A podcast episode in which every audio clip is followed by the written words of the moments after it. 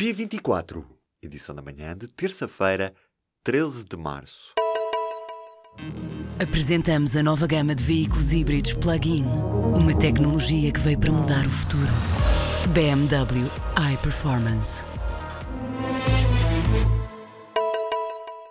A rede ferroviária está mal e não se recomenda. Quase 60% do troço de via férrea em Portugal tem um desempenho medíocre ou mau.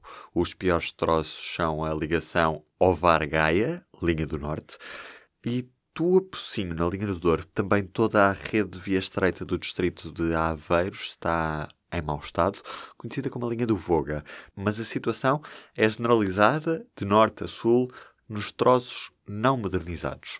As linhas da Beira Alta e do Douro concentram dois terços dos acidentes ferroviários nos últimos quatro anos. Um relatório da Infraestruturas de Portugal mostra que a vida útil de alguns troços da rede ferroviária há muito que foi excedido, na esperança das obras de modernização que nestes troços ainda não avançaram. Os professores de Lisboa, Santarém, Setúbal e Região Autónoma da Madeira estão nesta terça-feira em greve.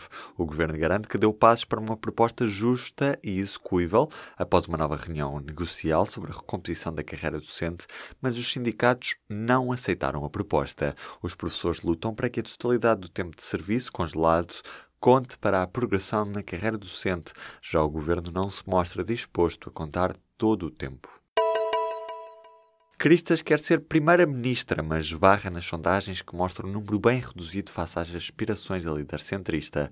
Numa sondagem de março da Aximage, o CDS contava com 5% das intenções de voto.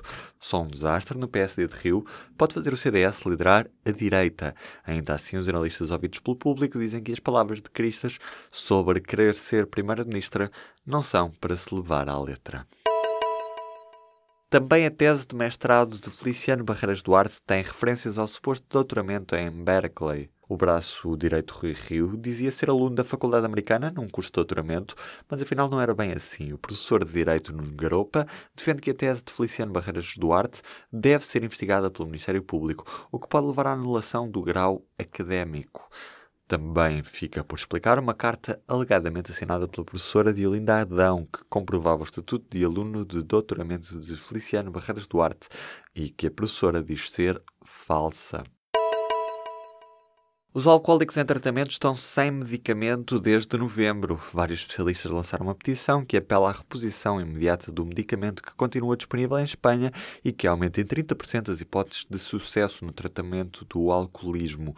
Não é conhecida a razão para a ausência do medicamento nas farmácias portuguesas, mas o psiquiatra Domingos Neto diz que se pode dever a uma tentativa de inflacionar o preço. Um antigo funcionário da empresa de aviação Everjet assumiu nesta segunda-feira em tribunal que a empresa recorria às chamadas topeiras para ultrapassar as firmas rivais. A declaração foi feita no âmbito do caso Vistos Gold. Em causa está envio do caderno de encargos do concurso público internacional para a operação e manutenção dos meios aéreos de combate a incêndios semanas antes da publicação do respectivo anúncio em julho de 2014. A maioria dos candidatos à liderança da Associação Sindical de Juízes Portugueses não se revê no Pacto para a Justiça, e entre os três candidatos há quem se mostre decepcionado com o resultado do acordo feito a pedido de Marcelo Rebelo de Sousa e quem pensa que a organização deste tipo nem sequer deveria ter se pronunciado sobre certas matérias. Apenas um dos três candidatos à liderança da Associação Sindical de Juízes Portugueses revê, e não por completo, no pacto que esta organização firmou para a justiça com outros protagonistas do setor. O resultado das eleições para a Associação Sindical da Magistratura Judicial vai ser conhecido neste sábado. A continuidade da garreada no programa das festas da Queima das Fitas vai esta terça-feira a referendo. Todos os alunos da instituição vão poder decidir se querem manter a tradicional garreada na Figueira da Foz, no programa da queima, ou se preferem vir à academia afastada do evento tauromárquico. A decisão de propor a abolição da garreada surge depois de, em 2016, a garreada ter sofrido alterações com a retirada da lide do novilho a pé e a cavalo. O governo aumentou o financiamento para o programa olímpico e paralímpico, Tóquio 2020. O Estado vai investir 18 milhões e meio de euros para o programa olímpico e quase 7 milhões de euros para o programa paralímpico. O contrato prevê a obtenção de pelo menos duas medalhas nos próximos Jogos Olímpicos.